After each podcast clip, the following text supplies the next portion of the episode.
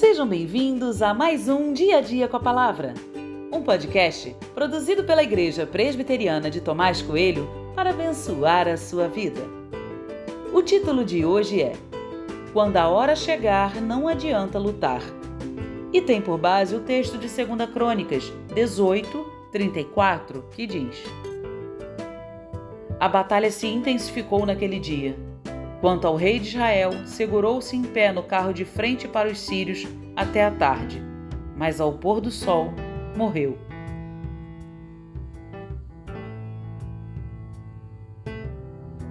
O rei Acabe estava ferido. Ele sabia que o exército sírio mirava nele como principal alvo e por isso se disfarçou. Mas seu disfarce de nada adiantou. Uma flecha atirada a esmo, sem foco ou direção, o acertou entre as juntas da armadura. Com dor, sangrando, o rei mantém-se de pé. Parece que nada aconteceu. Ele tenta ser forte ou finge ser. Talvez em seus pensamentos ele pense ser capaz de suportar a dor e o ferimento.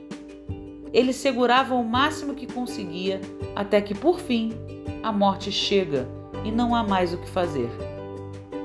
A vida é, sem dúvidas, o presente mais precioso que recebemos do Senhor.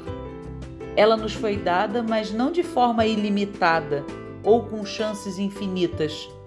Ganhamos uma só chance e pelo tempo estabelecido por Deus. Quando o fim chega, não há o que fazer. Acabe mantém-se de pé. Parece negar a possibilidade de morrer. Parece que quem tem o controle de tudo é ele. Mas é um engano. Mesmo diante da dor, do ferimento, nada muda em sua atitude. Não há arrependimento, perdão, submissão. Ele tenta viver, mas a morte o aguardava.